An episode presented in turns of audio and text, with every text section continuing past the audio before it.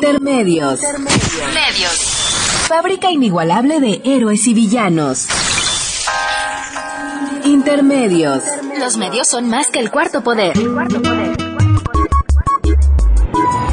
Intermedios. Con Tania Rodríguez y Juan Manuel Valero.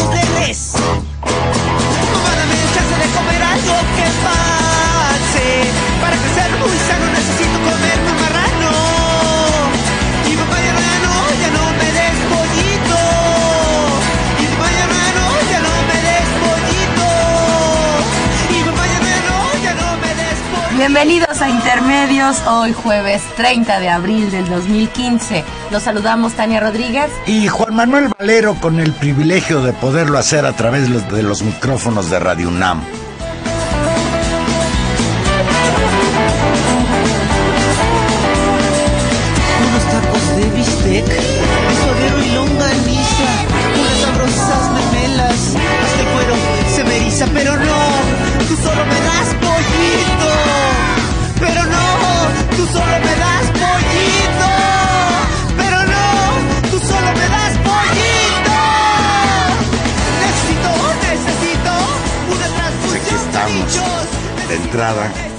Muchas felicidades a todos los niños, en especial a una niña que por aquí tengo enfrente que se llama Julia.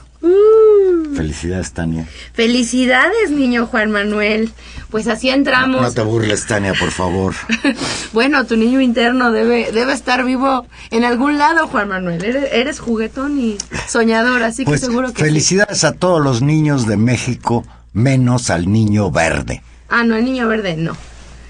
Pues entramos con esta canción muy simpática, Pollito, de un grupo también muy simpático que se llama Yucatán Gogo, que nos va a estar acompañando esta tarde. Esta, Esta tarde noche, que- Juan Manuel, Que la música la eligió Gilberto Díaz nuestro en, productor. en honor a los niños. Pues Tania, los diputados dejaron a la Ciudad de México literalmente vestida y alborotada. Ahora, vestida y alborotada, quién sabe para qué, porque no termino de saber quién estaba entusiasmado con esta reforma. Ya veremos. Pues los senadores, al menos, la noche del martes el Senado avaló el proyecto de reforma constitucional que establece que, leo textual, la Ciudad de México será una entidad federativa con autonomía en todo lo concerniente a su régimen interior y a su organización política administrativa. De esta manera, el Distrito Federal se convertiría en el estado número 32 del país y cambiaría de nombre ya no seríamos Distrito Federal, sino Ciudad de México. Eso a mí sí me parece bien. Porque Es- eso de ser Distrito Federal es, no, es como no ser nada, ¿no? Bueno, No carecer de identidad alguna. Sí. Lo, sin embargo, esta iniciativa que habían celebrado los, el Senado y que había celebrado Peña Nieto, pues rápidamente se convirtió en una especie de parálisis porque los diputados del PAN, de Morena, del Movimiento Ciudadano y de Nueva Alianza, y yo diría, Juan Manuel, que también los del PRI, Sí. rechazaron aprobar la reforma al vapor y creo que si realmente esto se paró es en buena medida porque algo, algo de eso no le gustó al, al señor Beltrones y decidió no aprobarla. Aún antes de llegar a la Cámara de Diputados, la minuta que llegó del Senado sobre reforma política para el Distrito Federal naufragó por el rechazo explícito del PAN, Morena, Movimiento Ciudadano y el PANAL. Esas fuerzas políticas argumentaron escasez de tiempo para dictaminar y lagunas en materia de ejercicio democrático. Venía yo escuchando al líder de la bancada panista, el señor Anaya, y decía con razón, a mí en ese sentido yo estoy de acuerdo con él, de que pues les llegó ayer a las 3 de la tarde la minuta, implica reformar 50 artículos de la Constitución y de acuerdo con lo que señalaba Naya, un poco por lo que tú decías, efectivamente el, el que hayan detenido el dictamen aprobatorio en la Cámara de Diputados ayer, el PAN y Morena, tiene que ver con que consideran que la reforma es antidemocrática y ha habido muchas voces que se han levantado señalando que además el número de nuevos cargos que implica la reforma también van a implicar gastos onerosos. O sea que es una reforma que viene que viene con problemas, problemas graves por lo pronto por decisión de la mayoría de los diputados impulsado de esta manera sorpresiva por el propio Malio Fabio Beltrones, dicen los periodistas que se les volteó. Yo, yo eso tengo la impresión, creo que eso fue un elemento que terminó de sepultar la posibilidad que esta legislatura aprobara esta importante, esta importante reforma. Dijo Malio Fabio Beltrones, coordinador del tricolor en la Cámara de Diputados, que en función de la coyuntura y el equilibrio de fuerzas en San Lázaro, la minuta iba hacia el naufragio y que pues no le iban a aprobar. Y lo leo textual, el PRI sostiene su palabra de apoyo a la minuta que recibimos por parte del Senado. Son modificaciones sumamente profundas. Hay un acuerdo político que nosotros vamos a honrar. Lo que no podemos hacer es tener un rápido desenlace sobre una minuta tan compleja un rápido desenlace por algo tan complejo supone algún tipo de discusión, imagino yo.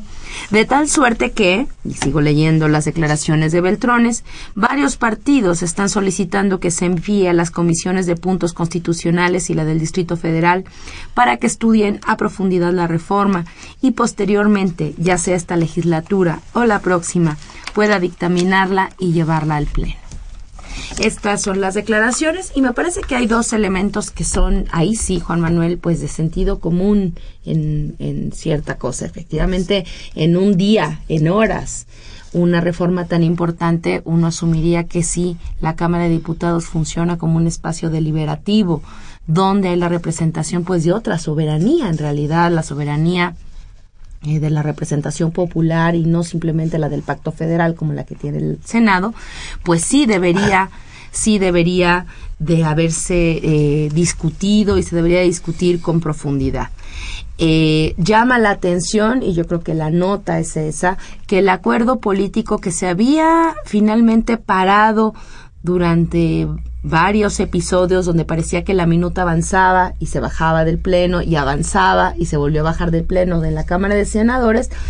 En esta ocasión pues avanzara. ahí la discusión duró dos años, ocho meses. Eh, dos años, ocho meses y recordemos en qué condiciones llega esta nueva legislatura.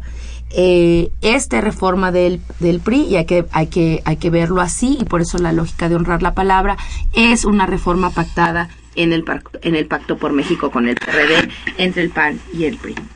Tenemos en la línea telefónica a Eduardo Juchín. Buenas noches, Eduardo. Buenas noches, Juan Manuel. Me da mucho gusto saludarte, igual que a Tania. Muchas gracias.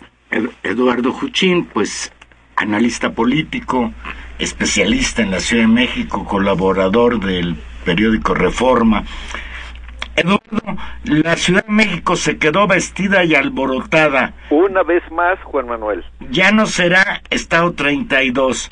Con la ayuda de Manlio Fabio Beltrones, ayer el PAN y Morena rechazaron, echaron para atrás en la Cámara de Diputados la reforma constitucional aprobada la víspera en el Senado. ¿Fue bueno o malo el freno desde tu punto de pues vista? Mira, eh, Juan Manuel, yo lo vería desde dos ópticas.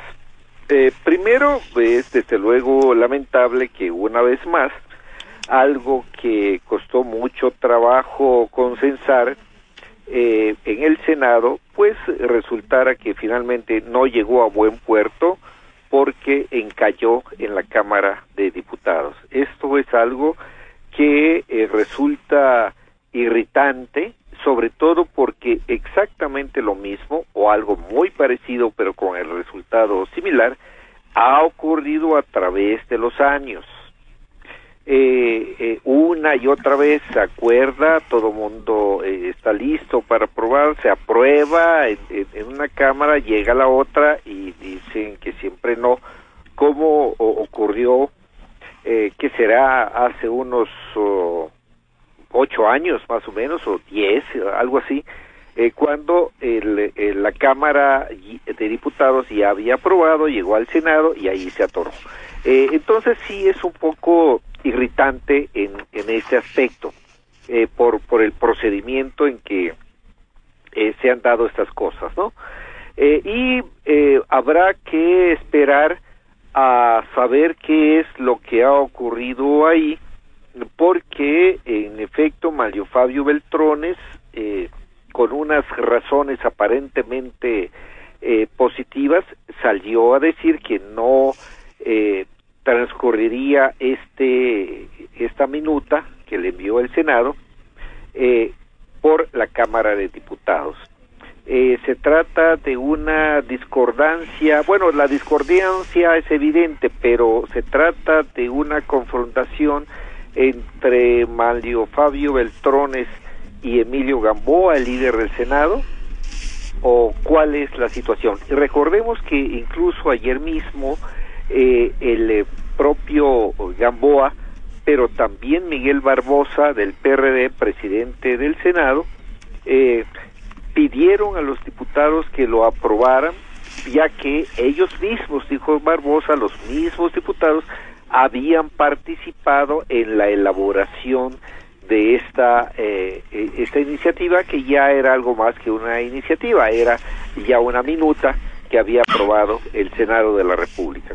Entonces, ¿qué hay detrás de ello? Pues bueno, habrá que esperar a, a que los eh, pueda trascender lo que realmente ocurrió ahí entre, entre telones y por qué se dio este desafortunado desenlace.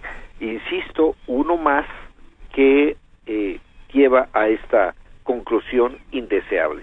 Eduardo Hushim, yo le preguntaría, esta, la democratización de la ciudad, el que los ciudadanos de esta de esta capital eh, fuéramos ciudadanos al 100% con nuestros derechos políticos de manera, digamos, con posibilidad de realizarse eligiendo eh, pues a todas nuestras autoridades y con la posibilidad de influir en incluso en las deliberaciones del pacto federal ha sido una demanda histórica. Y uno puede recordar el viejo plebiscito las demandas históricas digamos de que esta ciudad se democratice. Yo le pregunto si esta iniciativa que, que está en discusión aprobada por los senadores y que está ahora en la Cámara de Diputados refleja este este, este proceso democratizador y esta histórica demanda a la luz de algo que, que genera tal vez en ciertos círculos de opinión desconfianza o que a mí, a mí incluso me la genera y que es que esta, este paquete de reforma haya sido negociado en el marco también del Pacto por México. ¿Cuál es su valoración? Bueno, yo creo, Tania, que en un primer momento sí fue eh, parte del Pacto por México, pero el Pacto por México prácticamente quedó sepultado hace varios meses y la negociación particular sobre el contenido de la reforma eh, se dio fuera del Pacto por México porque ya no existía, ya que esta negociación se dio en las últimas semanas y en los últimos meses. Eh, de suerte que eh, pues yo no diría que eh, yo no lo incluiría la verdad entre eh, los uh, resultados del pacto uh -huh. dentro del paquete de la bolsa del pacto aunque en principio hubiera estado entre los objetivos de este pues cómo llamarle pues de ese disque pacto no uh -huh. dicho esto también es cierto que es una reforma importante, pero también insuficiente e insatisfactoria en algunos aspectos. Me explico. El hecho de que no sea un Estado realmente, uh -huh. recordemos que de lo que se trataba es de crear una eh, gran ciudad de México al estilo del Gran Buenos Aires en Argentina, eh, no era exactamente una entidad federativa equivalente o igual a los estados. Pero lo cierto también es que con las atribuciones que se le daban, pues era muy parecida a, a, un estado lo que iba a, a crearse. Esto es por, por, una parte.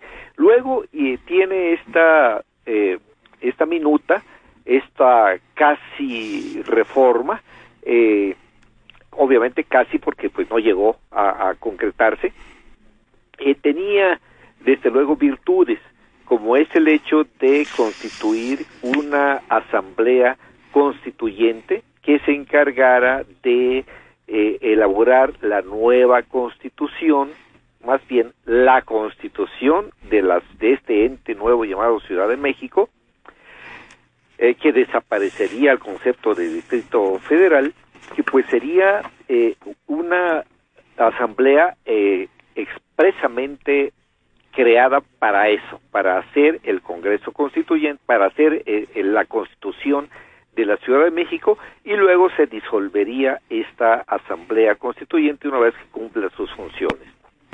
Pero eh, ya de aquí comenzamos con, con problemas, porque siendo adecuado que sea una, un órgano exprofeso que se encargue de la Constitución, es decir, diferente de la Asamblea Legislativa del Distrito Federal, tenemos un problema porque el, eh, la integración de este órgano, de este, eh, de esta asamblea constituyente, pues eh, todavía conserva los resabios del tutelaje, es decir, eh, 60% se iba a integrar por votación de los ciudadanos y 40% por nombramiento directo del presidente, del jefe de gobierno, del Senado de la República, del Congreso de la Unión.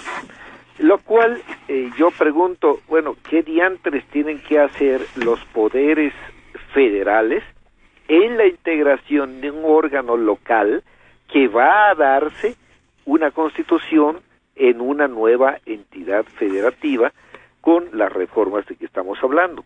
¿Por qué tiene que ser los poderes federales y con la participación del jefe de gobierno quienes definan qué es lo que debe tener esta constitución?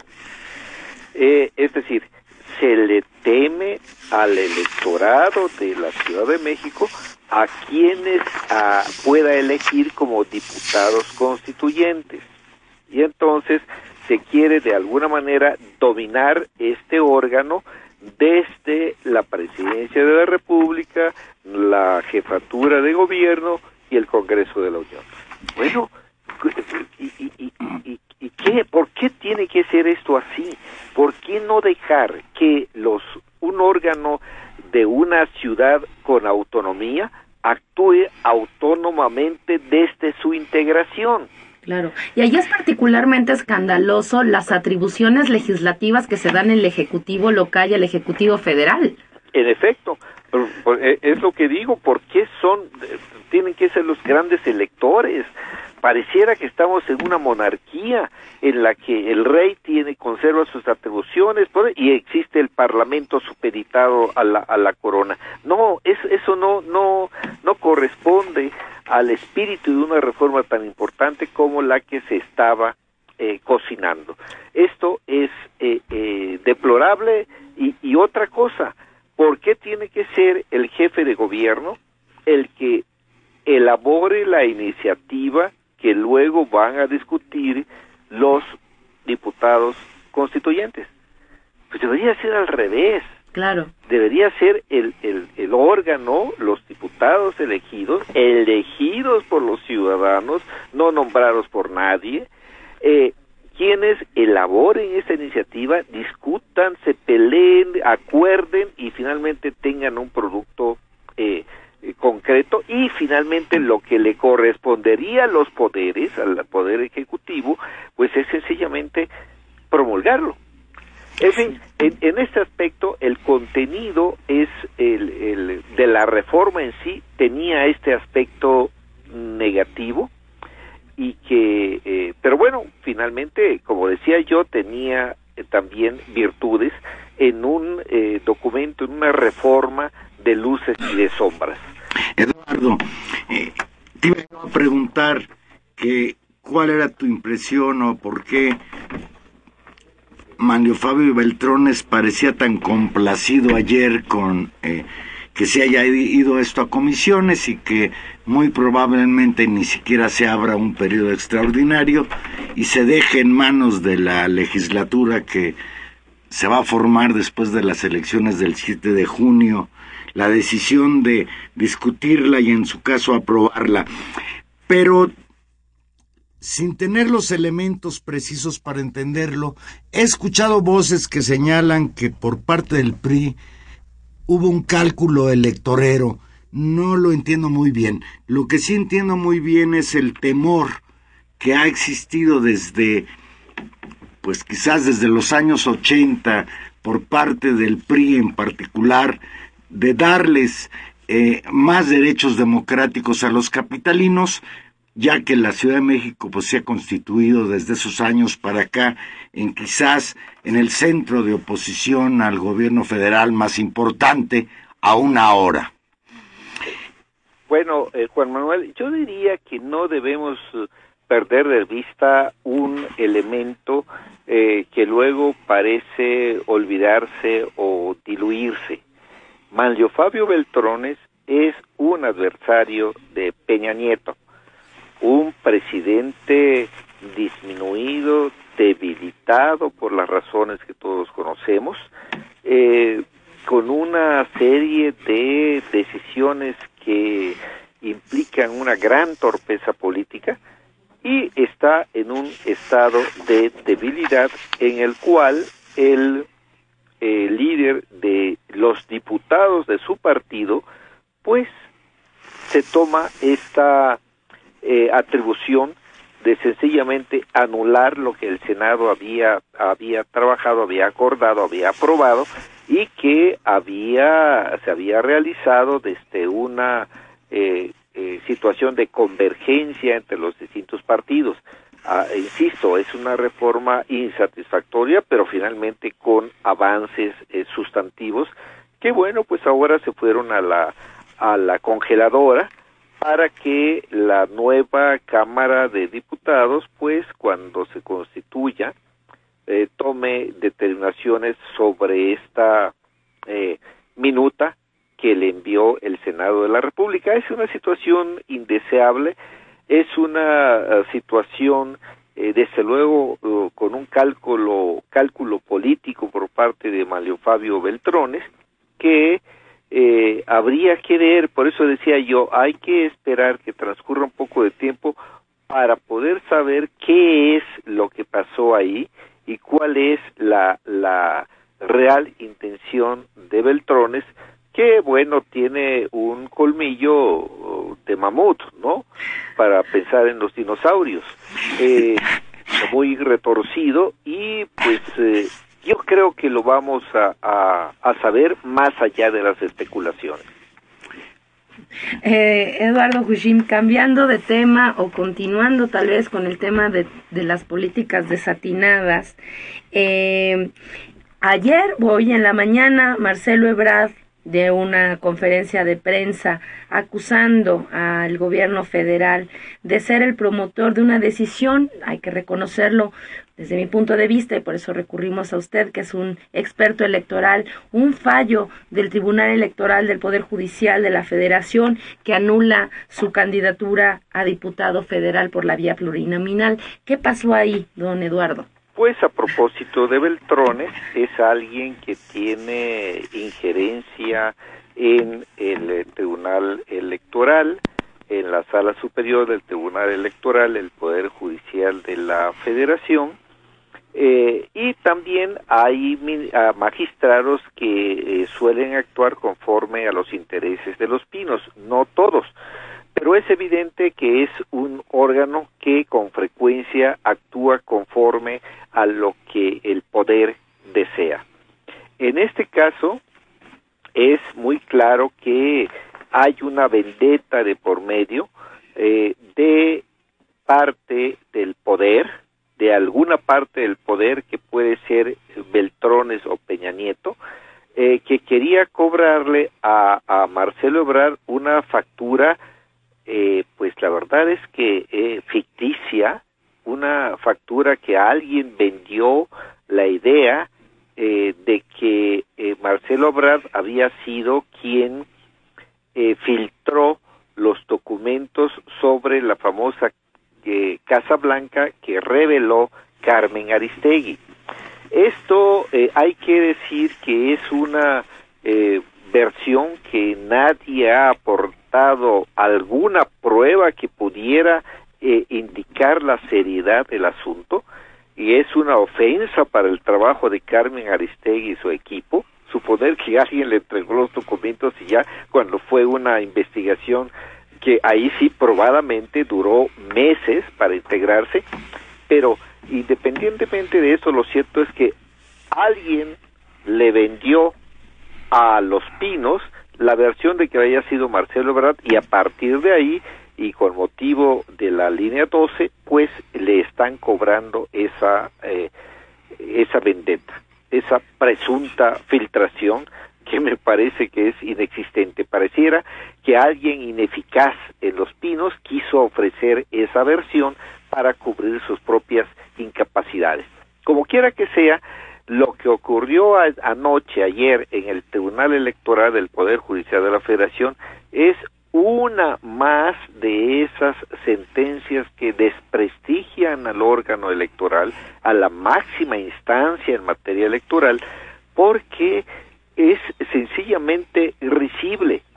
El argumento central del ponente Pedro Esteban Penagos fue que se había violado la ley porque eh, Marcelo Obrar había sido eh, candidato de dos procesos en dos partidos diferentes que no formaban coalición, lo cual eh, en efecto está prohibido por la ley. Pero si tenemos que con la simple observación de las fechas de lo que ocurrió en el PRD y lo que ocurrió en el Partido Movimiento Ciudadano, con la simple observancia de, la, de las fechas, se ve evidentemente que no hay tal simultaneidad, que fueron cosas diferentes. Terminó el proceso del PRD, Marcelo Ebrard no fue elegido para ser candidato y entonces acepta la invitación. Posteriormente, a la conclusión del proceso del PRD, acepta la invitación de otro partido político. Entonces, estamos ahí ante la violación de un derecho humano constitucional de Marcelo Ebrard y de todo ciudadano, que es el derecho a ser votado. Y en estas circunstancias, pues el tribunal tomó esta decisión sesgada. Hay que decir que fueron cuatro votos a favor, pero hubo uno en contra y uno muy importante, que es el del magistrado Constancio Carrasco Taza, que es el nuevo presidente de la Sala Superior del Tribunal Electoral. Él razonó fundadamente que no hallaba coincidencia, en, no hallaba simultaneidad en los procesos electorales y por tanto cabía ratificar el registro de Marcelo Ebrard. Pero hubo cuatro, hubo otros cuatro, que son Penagos, eh, González, eh, Galván y Alanís, Mari Carmen Alanís, la magistrada, que votaron a favor porque no estuvo presente el, el magistrado Salvador Nava. Eh, votaron a favor y bueno, para toda eh, eh, para todo fin práctico, esa es la última palabra en instancias nacionales, porque la Sala Superior del Tribunal Electoral, pues, es la máxima autoridad en la materia. Claro, a Marcelo le queda la posibilidad de irse a instancias internacionales, particularmente la Comisión, la, Corte Interamericana de Derechos Humanos, pero o la Comisión Interamericana de Derechos Humanos, pero pues esto es un expediente que vale la pena recorrer, pero que efectos prácticos eh, eh, no tiene, porque tardan años en resolver en estas en estas instancias internacionales. Yo creo, no sé si, si Marcelo lo está considerando, si Marcelo Ebrard lo está considerando, pero quizá cabría la posibilidad de irse por la vía del amparo.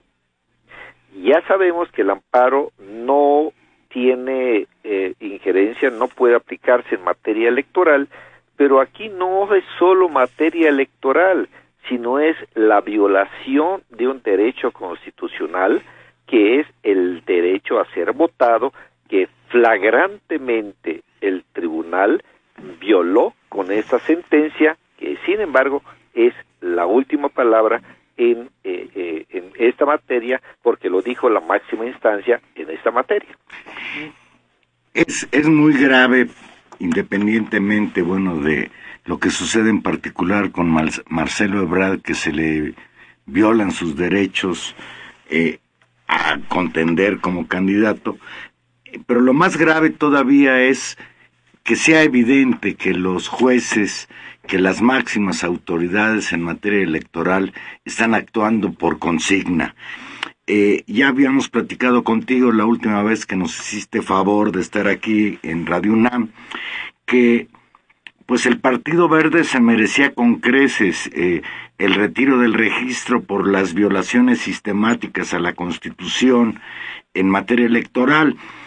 Eh, ¿Qué destino tendrán con este panorama, en este contexto, Eduardo, las 150 mil firmas que se han reunido hasta hoy que exigen ante el Instituto Nacional Electoral el retiro del registro a este partido? Pues hasta ahora, Juan Manuel, el, el INE, el Instituto Nacional Electoral, las ha ignorado. Creo que no podrá hacerlo, a pesar que se eh, ha comportado con una subestimación acerca de los ciudadanos, eh, con una manifiesta descortesía hacia los ciudadanos, porque ayer estuvimos en el Instituto Nacional Electoral un grupo, los iniciadores de esta propuesta, destacadamente Sergio Aguayo, Alfredo Figueroa, Moni de Suán, Marta Tagle y, y otros y otros otras personas, Carlos Brito, por ejemplo, y otras personas. Denise Dresser también, ¿no? La presencia de Denise Dresser. Eh, Estuvimos ahí y habíamos solicitado la sala de prensa pues para dar una conferencia y exponer a los medios de comunicación qué era lo que estábamos entregando en la oficialía de partes. Pues esta, esta sala de prensa o un espacio para eh, eh, celebrar esa conferencia de prensa se negó a los ciudadanos. A pesar de que esos ciudadanos que estábamos ahí estábamos respaldados hasta ese momento, estábamos representando a 140 mil ciudadanos hasta ese momento, hasta ayer al mediodía, que respaldaban la petición de que se le quitara el registro al llamado Partido Verde Ecologista de México, que lo único que es este México, eh, lo que dice su nombre, lo único cierto es de México, porque no es ni partido ni verde en el sentido ecologista. Entonces, eh, esto refleja que no le merece demasiada importancia al Consejo General lo que quiere una es una cantidad de ciudadanos tan importante como 140 mil. Nada más que ahora, como ya tiene el balón en su cancha, no puede seguir manteniéndose eh, ignorante del asunto, no puede seguir soslayando y debe dar una respuesta formal a esta solicitud formal que hay que decir que fue elaborada por eh, Alfredo Figueroa, el, el, ex consejero del, Instituto Nacional eh, Federal Electoral, Alfredo Figueroa, eh, y claro, con el, apoyo de otro, de este grupo iniciador, eh, pero que es, es fundamentalmente tarea suya que se le encomendó y que lo hizo de una manera verdaderamente sólida. Si ustedes eh, acceden a este, este documento que es público, eh, se podrán dar cuenta, o cualquier eh, persona del auditorio se podrán dar cuenta de la solidez de esta solicitud. Además, hay que decir que aparte de esta solicitud, está interpuesta una queja de tres partidos políticos, PAN, PRD y Morena, que piden también la cancelación del registro del Partido Verde por las abiertas violaciones a la Constitución y a la ley.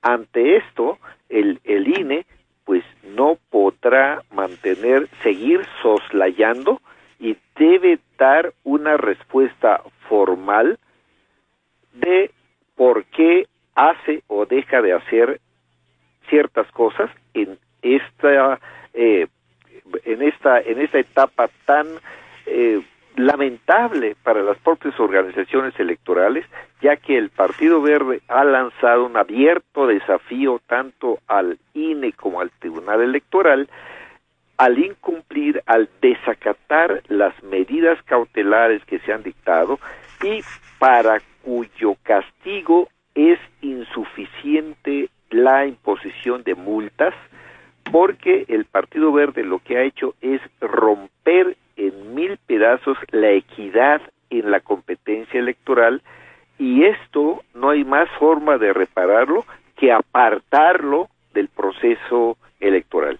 Es un asunto eh, importante de gran relieve para el Estado de Derecho y el desarrollo de la democracia del país y habrá que ver cómo reacciona el Consejo General del INE.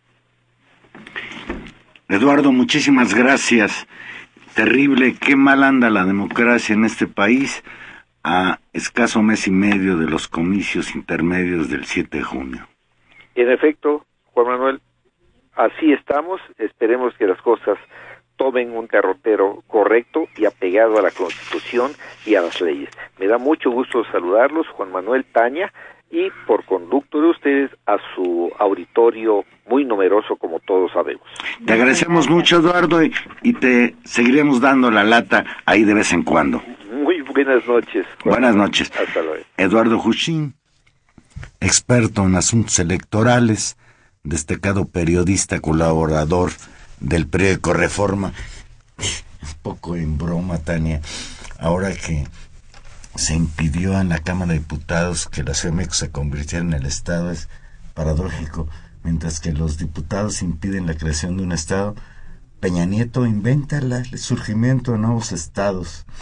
Así Lagos de Moreno y. Antier, en la eh, inauguración de un pedazo más de la carretera que conecta a Guadalajara con León, en el tramo entre Lagos de Moreno y León, habló de Lagos de Moreno como estado y León como otro estado.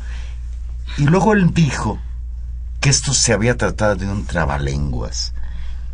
Yo no creo que haya sido un trabalenguas, Tania. Yo creo que el señor presidente de la República no sabe que Lagos de Moreno pertenece a Jalisco y León a Guanajuato. Vamos a hacer una pequeña pausa y aquí regresamos. Recuerden que estamos en vivo 5536 8989 Hola sin costo 01800 50 52 688.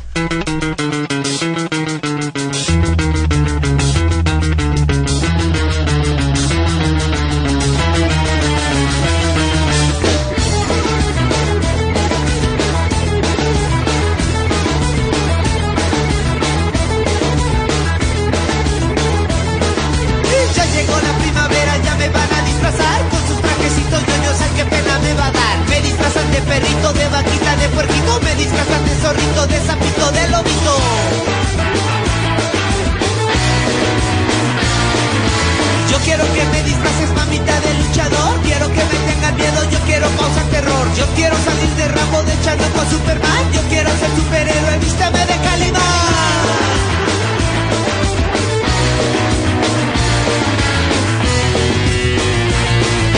Vístame de Calimán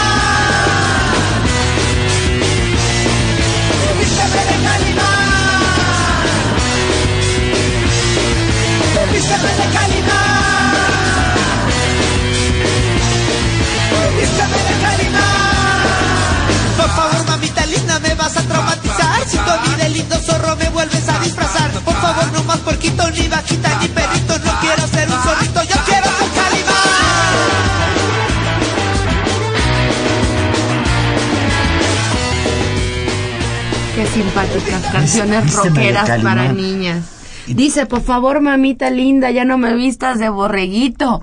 Vísteme de, Vísteme de Calimán. Interesante además que Calimán pues es un héroe mexicano entrañable desde aquellas radionovelas de Calimán, el hombre increíble. Qué bueno que los niños pidan que los vistan de Calimán. Pues yo no sé si los niños, yo creo que los niños me dirían, vísteme de Iron Man, que es lo que está de moda ahora no, sabemos qué tal. Sí, ya, Calimán. Calimán no creo que lo sepan, pero qué bueno que se enteren por esta canción. Muy bien por Yucatán a Gogo. ¿A ti te hubiera gustado que te vistieran de Calimán, Humberto? ¿En alguna fiesta? Dice que no. Pues, Tania, hace ocho días comentábamos aquí que el reportaje del sábado de la semana pasada de la revista Proceso, el reportaje especial, había nos había sacudido. Reportaje de la periodista independiente Laura Castellanos sobre las ejecuciones en Apatzingán el pasado 6 de enero. En este reportaje queda perfectamente establecido que fue la Policía Federal la que literalmente acribilló a la población civil, arrojando un saldo de 16 muertos, y esto en contra de las declaraciones que en un principio, las declaraciones oficiales, incluso las de el aquel entonces comisionado para la seguridad de Michoacán, Alfredo Castillo. Pues esta semana, Juan Manuel, eh, las declaraciones de la diputada michoacana Selene Vázquez y el testimonio, un nuevo testimonio de Domingo Barajas, van en el sentido de, pues de, de fortalecer los, la versión publicada en proceso de las voces que Laura Castellanos recuperó en su trabajo de investigación en, en, esta zona de Michoacán sobre justamente esta masacre. Ambos eh, insisten en que el excomisionado Alfredo Castillo eh, es mentiroso al, al haber dicho eh, las, las, aseveraciones que hizo sobre el fuego cruzado y sobre, digamos, las condiciones de restablecimiento de paz, digamos, en el Estado y aseguran hoy que Michoacán sigue en medio de una crisis eh, y que sigue habiendo una rearticulación de grupos criminales que controlan todavía la región de la Tierra Caliente.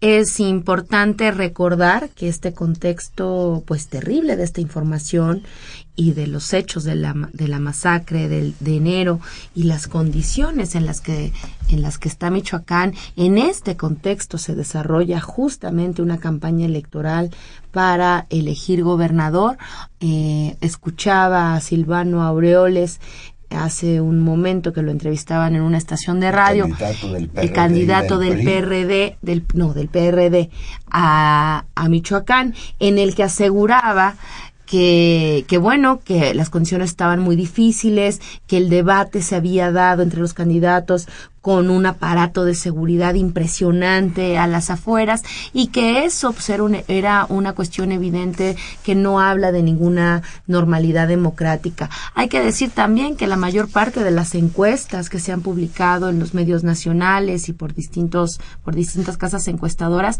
hablan de algo que parecía que no iba a ser así, que la elección en Michoacán está muy cerrada y que los tres partidos, digamos, grandes, el PRI, el PAN y el PRD, van a tercios, cuando hace algunas semanas se parecía que Silvano Auroles podía ser en realidad apoyado por tanto por el PRI como el PRD y que llevaba como el camino mucho más libre.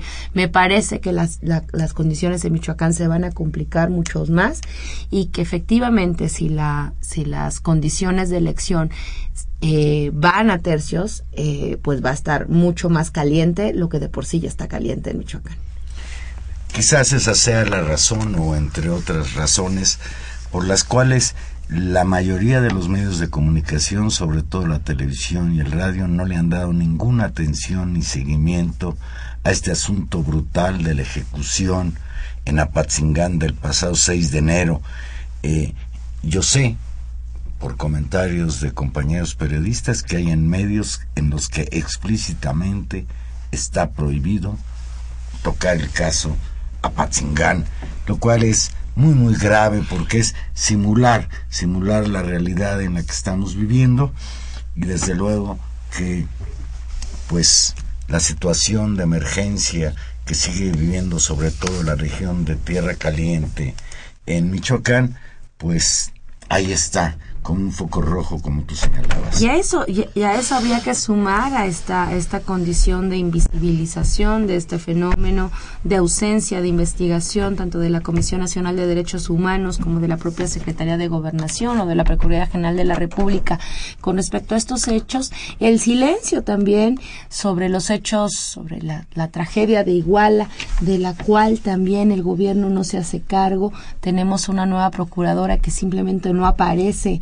en la agenda mediática, que ya no, no hay nuevos, aparece ni en la televisión. no aparece ¿Y por de ahí ningún salió? no aparece por ningún lado y que eh, pues no tenemos ni siquiera nueva información y, y me parece gravísimo porque estamos ante dos situaciones pues que consternaron la primera sobre todo la opinión pública internacional y la acumulación como hablábamos hace ocho días con Laura Castellano de tres eh, masacres sobre la sociedad civil por parte de fuerzas del Estado y que eso nos tendría que escandalizar como país. Es el caso de Tlatlaya, el caso de Iguala con los estudiantes de Ayotzinapa y el caso de Apatzingán en enero pasado. Dice, dice Luis Medina que nos llama de la Gustavo Madero, dice, hablar de aplicación de la justicia en el caso de Marcelo Ebrard en el segundo país más corrupto del mundo, como México, es una idiotez. Esto es una venganza política y punto. Pues parece que, que así es. Y mira, Tania, auditorio, vale la pena comentar en su columna en el en la página de internet de Sin embargo, este extraordinario periódico en las redes, el periodista Martín Moreno afirmó que un funcionario del gobierno le ofreció 5 millones de pesos a un abogado para perder el caso Aristegui. Dice textual Martín Moreno, el gobierno de Peña cabildea su derrota, el objetivo, arrinconarla, acabarla. Leo textual, un alto funcionario del gobierno peñista, muy cercano al presidente de la República, contactó a un abogado para que se hiciera cargo de la defensa de la valiente periodista. Pero no se crea lector de esta columna que el propósito era ayudar a Aristegui en el conflicto le legal que vía tribunales se enfrenta contra MBS. Al abogado en turno le propuso el poder priista que defendiera a Carmen Aristegui, pero a cambio de cinco millones de pesos perdiera el caso y la periodista no regresara a esa estación radiofónica. El abogado no aceptó lo que le ofrecía el funcionario, rechazó la propuesta. De ese tamaño es el encono y el rencor que en el gobierno le tienen a Carmen Aristegui. ¿Cómo ves? Ah, pues este, pues muy grave lo que lo que dice este este periodista, pero me parece que independientemente de los digamos los rumores o estos dichos, hay una hay una consideración práctica que sí habla digamos de la actitud del gobierno de Peña Nieto en términos públicos sobre este caso, más allá de lo que haga en términos privados o obscuras. Lo que sí está claro es que no ha habido un pronunciamiento, ni una injerencia, ni una gestión política en términos de oficio político por garantizar que un espacio periodístico del tamaño de, de, lo que significaba el espacio de Aristegui continúe al aire, ni le interesa desmentir, que eso sería lo mejor que podría hacer si es que ellos no están atrás de esta, de esta situación, eh, incidir para que eso se pudiera restablecer. Creo que el silencio y la digo este silencio cómplice en cierta medida habla mucho más de del gusto que les da con que este espacio periodístico esté fuera del aire que con una intención de resolver un conflicto y una opinión pública que sin embargo como también dice el periodista pues ha dañado la legitimidad sin duda del gobierno de Peña Nieto por lo menos dentro de un sector importante pues de los que eran escuchas de este espacio radiofónico pues así es, dice, comenta Rebeca Gutiérrez que nos habla de Álvaro Obregón. Se hace una pregunta, dice, ¿cómo arruinar un país? Y responde, los priistas y panistas con 82 años en el poder lo saben. Fox y Calderón también se fueron cargados de dinero.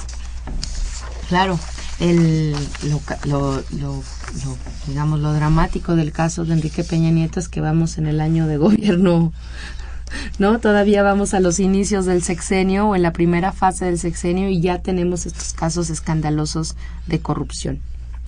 En, en, ese, en esa misma columna, eh, Martín Moreno defiende a Jorge Ramos, que en la senda de gala de la revista Time, ya lo habíamos comentado hace ocho días, eh, pues señaló que estaba Carmen Aristegui fuera del, del aire, pues por haber ventilado el asunto de la Casa Blanca y se, solidariza con él. Porque fíjate, casualmente Tania, el mismo día en una entrevista que Jorge Ramos, este espléndido periodista de Univisión, platicó con Proceso, lo entrevistó la revista Proceso, y ahí Jorge Ramos señala que él tiene ya un veto por parte de la presidencia.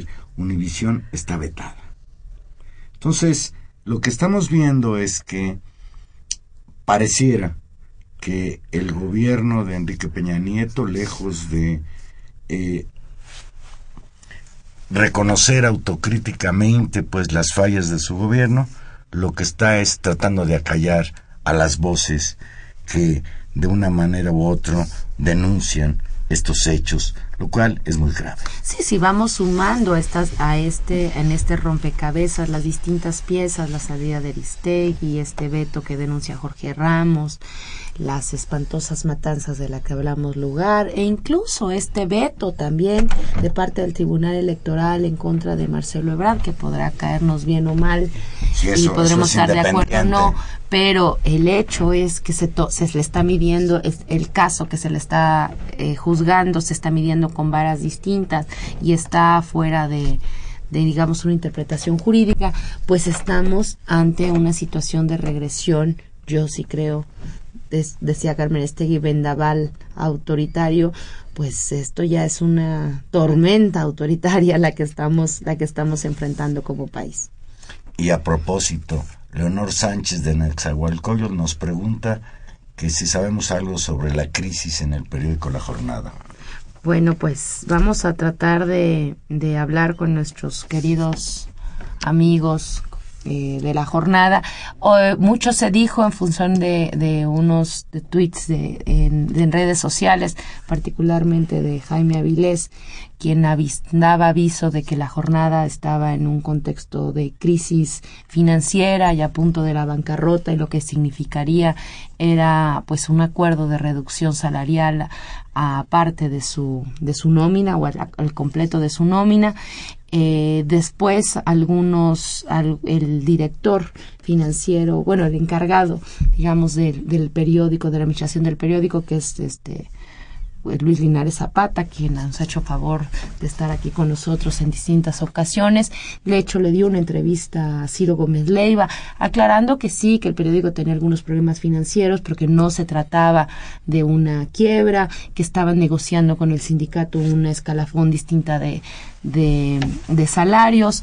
Después, en cierta medida, eh, no dijeron nada y eh, hoy en su editorial La Jornada fija su postura diciendo que la jornada está firme, que van a seguir trabajando, que no hay ningún riesgo de que el periódico desaparezca y que siguen adelante. Sin embargo, pues sí, voces de distintos tipos, un, un editorial terrible de Ricardo Alemán en días pasados en el Universal señalando casi que desaparecía la jornada y que, se lo merecía porque su proyecto editorial estaba fracasado, pues hablan de un contexto y con la con lo que pasó con Aristegui y en este contexto, por este supuesto que hay mucha gente preocupada, vamos a creer en la en la posición editorial del periódico, que es lo que corresponde, confiemos en que resolverán sus problemas y en la medida de lo posible vamos a tratar de hablar con uno de nuestros queridos eh, eh, amigos que están en la jornada para, para que todos los lectores, todos los jornaleros que son, que son miles en este país,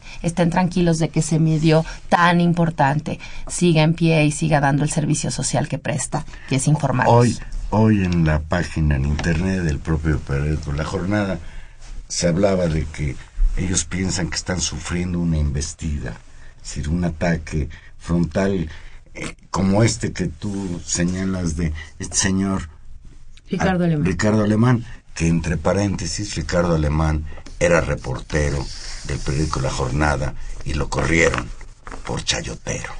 Nada más como un dato. Bueno, pues se ve que estaba muy, muy enojado con, con ellos y bueno, pues vamos a tratar de, de darle, de darle seguimiento Bueno, a eso. desde luego. Eh, Ya se- sería el colmo, ¿no? La Ya- señora Cárdenas eh, nos hace una invitación, dice que va a haber un foro de las elecciones llamado La Partidocracia y el Pueblo en las elecciones intermedias de 2015. Esto tendrá lugar el viernes 8 de mayo de 3 a 8 pm en Serapio Rendón 71, segundo piso. Es una sede del Sindicato de Telefonistas de México que pueden enviar sus ponencias a info arroba coa- coalt.mx Mejor di las letras C O. Si así lo dice coalt.mx o pedir informes al teléfono 53 41 50 39 sí, sí es útil que discutamos qué está pasando en este país en materia de elecciones porque de alguna manera u otra las elecciones son una expresión de la calidad de la democracia en la que vivimos y o en la pues, que no vivimos. de la calidad creo que estamos viviendo en un país con la democracia de muy muy muy muy baja calidad Sí, y ahí el tema sobre votar o no votar, pues al parecer que va a seguir siendo el dilema, pero eso ya será tema de otro programa porque se nos acabó el tiempo. Muchas gracias como siempre a don Humberto Sánchez Castrejón que estuvo con nosotros en los controles técnicos.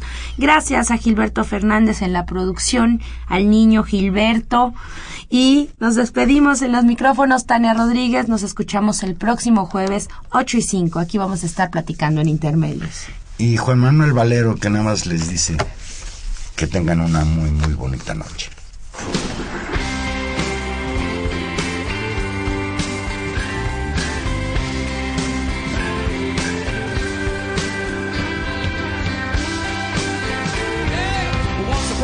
A you dressed so fine, through the bumps of dime and you climb, and then you, yeah, people call, send me where I thought you bound to fall.